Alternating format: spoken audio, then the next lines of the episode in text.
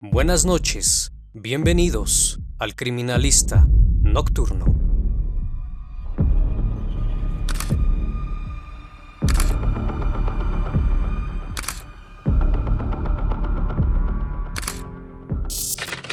Hola a todos, sean bienvenidos a una emisión más del Criminalista Nocturno. Espero que se encuentren muy bien. Gracias por sintonizar este canal donde quiera que se encuentren. Esta noche seguimos tras la pista de Chris Watts. Apaguen la luz, que la función debe comenzar.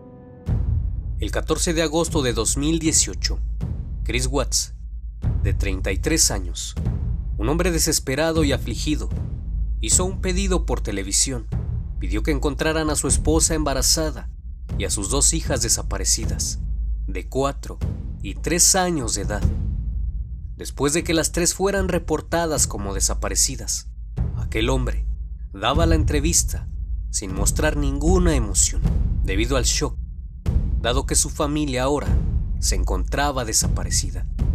Mencionó con voz entrecortada en la entrevista. La llamé tres veces. Le mandé varios mensajes de texto. Quiero desesperadamente que vuelvan. Es horrible. Ojalá alguien la haya visto. Espero que esté en un lugar seguro ahora y con las niñas. Esta casa no es lo mismo sin ellas. Muchas personas que vieron el televisor esa tarde se conmovieron al ver a Chris hablando sobre la desaparición de su familia, mientras hablaba con mucha sinceridad sobre lo que se le preguntaba. Eso es lo que se podría esperar de un padre que ha perdido no solo a su esposa, sino a sus hijas. Se le notaba preocupado y sereno, aunque durante toda la entrevista permaneció cruzado de brazos. Y a tan solo unos días, se estaría por descubrir una serie de eventos inimaginables para algunos. Chris y Shannon se conocieron gracias a través de Facebook.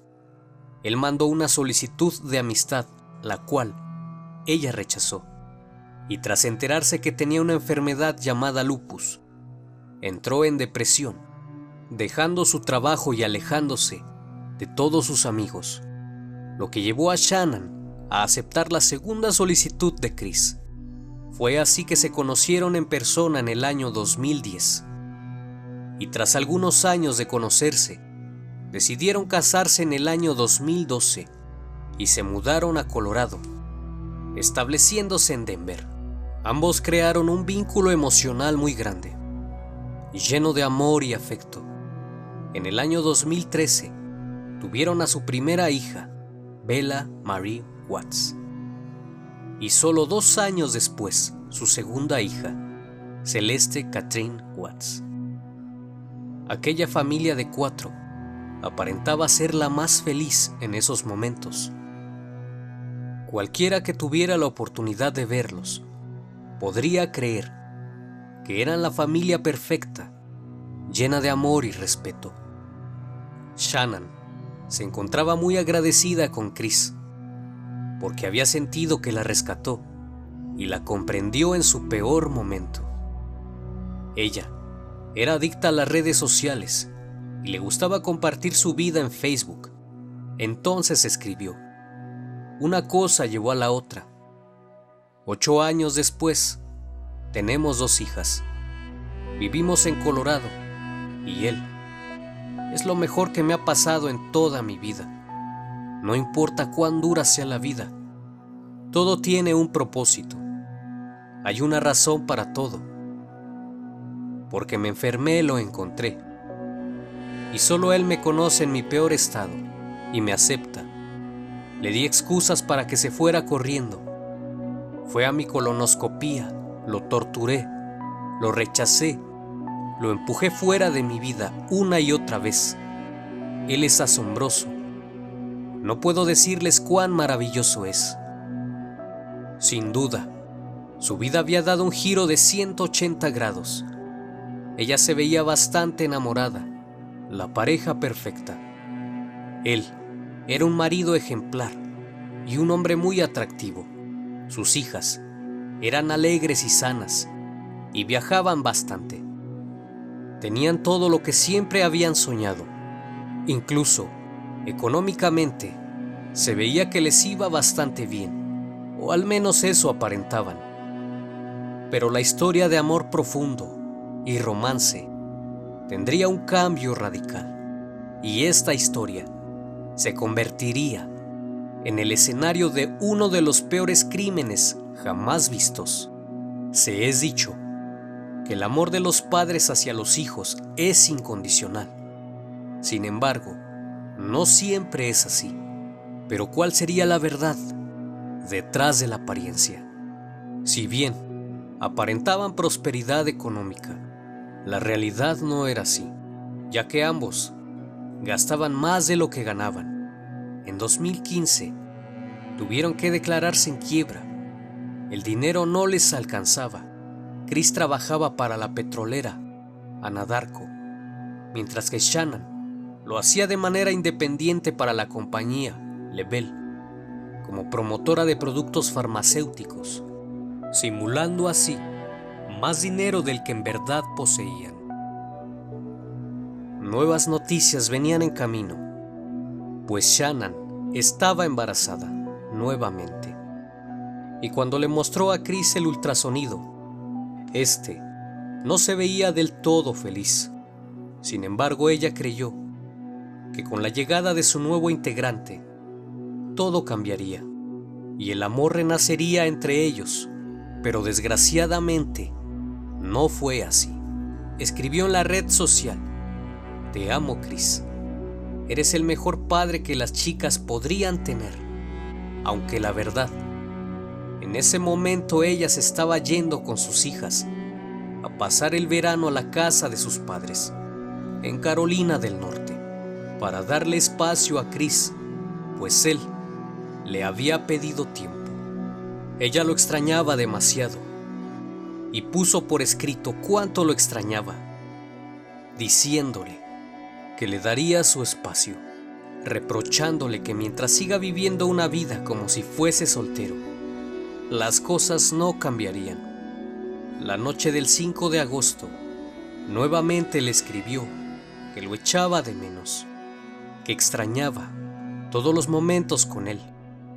Además mencionó que no podía esperar a celebrar los ocho años que llevaban juntos, y que si él ya no la amaba o no sentía nada por ella, simplemente se lo dijera. Lo que no sabía es que Chris tenía otros planes, los cuales había planeado desde hace tiempo, y su rechazo y la falta de amor tendrían otra explicación.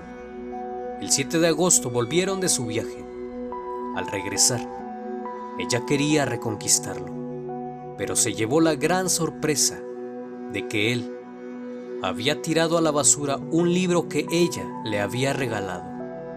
Ella lo cuestionó diciendo que tenía un amante. Efectivamente, él ya no sentía nada por ella, pues tenía un amante, quien era conocida como Nicole, de 30 años compañera de trabajo de Chris, con quien llevaba saliendo tres meses. Tiempo después, ella mencionó en una entrevista que Chris parecía buen hombre y que siempre portaba su anillo de casado, y se veía que era un padre amoroso con sus hijas. Él le mencionó que estaba en proceso de divorcio y por eso aceptó salir con él. Lo que ella no sabía es que él tenía otros planes, pues durante las investigaciones pudieron encontrar diferentes búsquedas en Internet relacionadas con vestidos de novia, alhajas, destinos turísticos, entre otras cosas.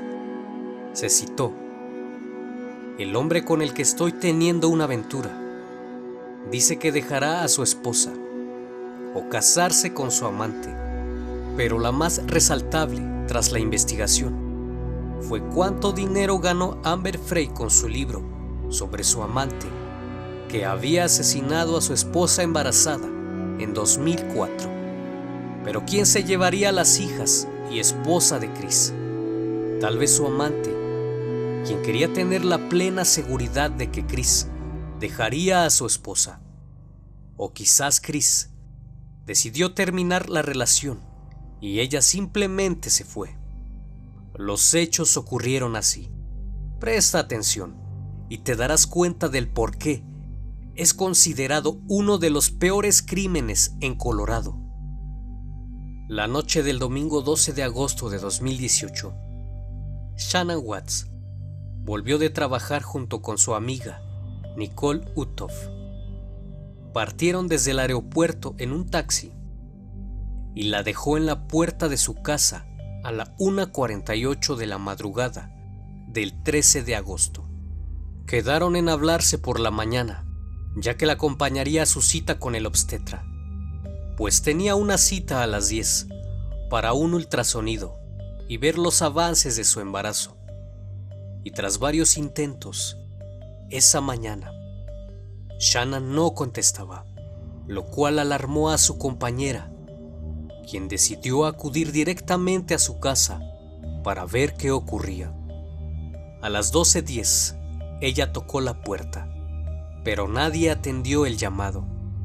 Entonces se percató que en la entrada se encontraban los zapatos de Shannon, lo cual le pareció muy raro, y decidió llamar a Chris al trabajo. Y curiosamente, él le pidió que no llamara a nadie. Sin embargo, esto no parecía normal y decidió llamar a la policía. Cuando Chris estaba llegando en su auto, atendió el llamado de un oficial que le avisaba que quería entrar a su casa. Chris le pidió que esperara, que él estaba ya muy cerca y les abriría. Le abrió la puerta a la policía. Sin embargo, dijo no saber dónde estaba su esposa. Sugirió que ella podría haber abandonado la casa debido a que se iban a divorciar. Mientras la policía miraba el garage, ya que Nicole señaló que en su auto se encontraban las sillas de las niñas en la parte de atrás. Chris Watts aprovechó la distracción y entró a su casa. Antes de abrirles la puerta principal, dispuso de dos minutos en los que se apuró para hacer algo que nadie supo que fue.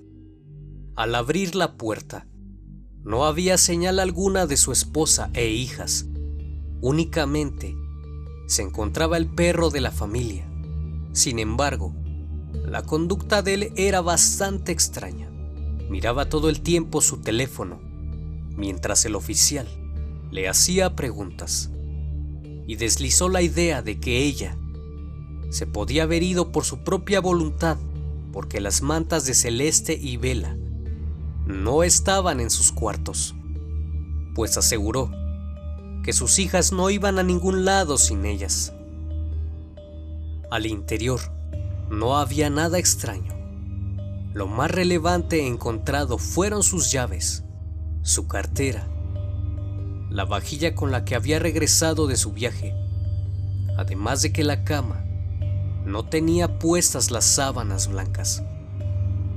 Watts negó su participación en la desaparición de su esposa e hijas, e incluso habló con una estación de noticias locales sobre la desaparición de su familia.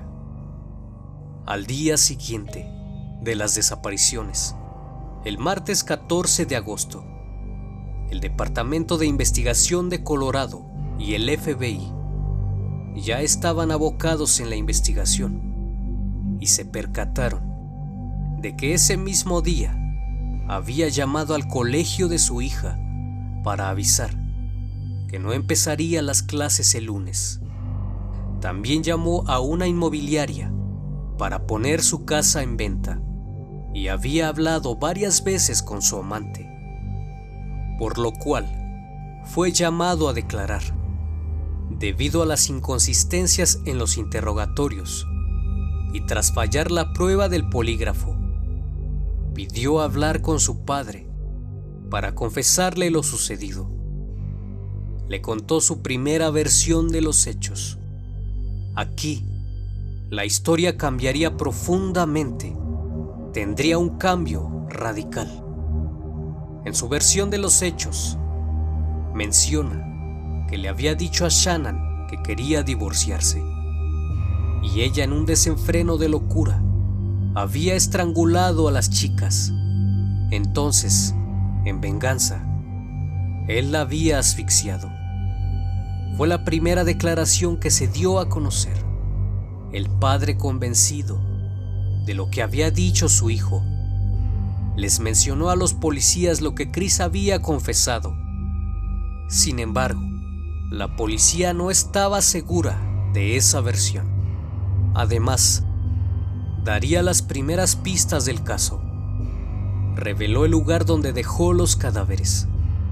La mañana del jueves 16 de agosto, fueron encontrados los cuerpos en la propiedad de la compañía petrolera donde Chris trabajaba, dentro de un depósito de petróleo, y Shannon fue hallada enterrada cerca del lugar. Inicialmente quiso quedar como víctima, argumentando que su esposa había matado a sus hijas tras una discusión, donde él le pedía el divorcio. Tras ver lo sucedido, la asfixió en un ataque de ira, pero las pruebas en su contra y el fantasma de sus hijas lo perseguirían. Fue así que un vecino mostró la cinta de vigilancia en la que se observa moviendo su camioneta alrededor de las 5.30 de la mañana y colocando algo en la parte posterior, tres bolsas grandes de color negro. Mientras Watts mira esa cinta de vigilancia, se pone las manos en la cabeza y el vecino Luego hace notar que el hombre estaba actuando de forma inquieta. En ningún momento se ve a las hijas de Watts o a su esposa en la camioneta. Sin embargo, a pesar de las pruebas, esa fue la versión que dio durante los próximos tres meses. Su historia no funcionó. Se enojó. No quería declararse culpable. Pero realmente no tenía otra opción considerando la evidencia, hasta que la historia dio un rotundo giro inesperado. La confesión real de los hechos que dio Chris fue esta. Mencionó que tuvieron una discusión a eso de las 4 de la madrugada, debido que le confesó a su esposa que tenía una aventura amorosa, que ya no sentía nada por ella, que quería el divorcio, y declaró que su relación había terminado. Entonces ella mencionó, bueno, entonces no volverás a ver a las niñas. Como consecuencia de esa conversación, la estranguló hasta la muerte. Mientras Watts se preparaba para trasladar el cuerpo, Bella entró y le preguntó por su madre, pues sabía que probablemente algo estaba pasando y lo que él dijo fue, mamá está enferma, tenemos que llevarla al hospital para hacer que se sienta mejor. Chris Watts subió el cuerpo de Shannon en su camioneta y luego subió a sus hijas, que estaban vivas en ese momento, para dirigirse al lugar donde posteriormente serían encontradas. Entonces, tomó la manta favorita de Celeste y la ahogó en este punto, Vela se había quitado el cinturón del vehículo. Watts volvió a la camioneta y ahí fue cuando Vela pidió por su vida. La hija de cuatro años de Chris Watts sabía que su madre y su hermana menor, Celeste, acababan de ser asesinadas y ella temía ser la próxima. Sus últimas palabras fueron, por favor papá, no me hagas lo que le acabas de hacer a mi hermana. Y la asfixió de igual forma. Arrojó los cuerpos de sus hijas al depósito de petróleo y a su esposa la enterró en un hoyo que él mismo cavó cerca del lugar. Sin embargo, debido a que Chris había mentido en muchas ocasiones, creer esa versión era difícil, ya que con las pruebas que se contaban, los hechos no parecían haber ocurrido como él los menciona.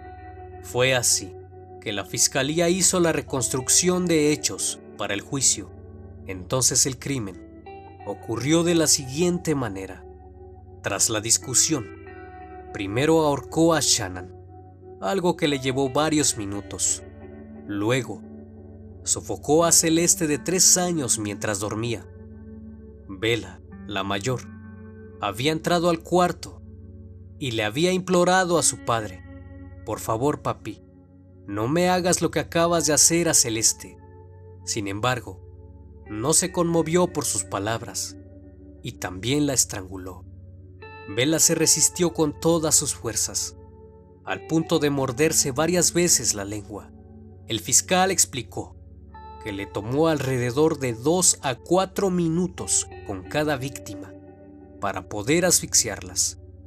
Posterior a eso, siguió con su plan y dispuso los cuerpos en su camioneta en tres viajes consecutivos, evitando pasar por donde sabía que había cámaras de vigilancia de los vecinos. Fue cuidadoso, pero no del todo, ya que una cámara de vigilancia captó el momento donde se le ve parcialmente cargando cosas. Estas imágenes fueron clave para la investigación y darse cuenta que Chris nuevamente estaba mintiendo. Con toda su familia muerta en el auto, manejó hasta un lugar perteneciente a la compañía donde trabajaba.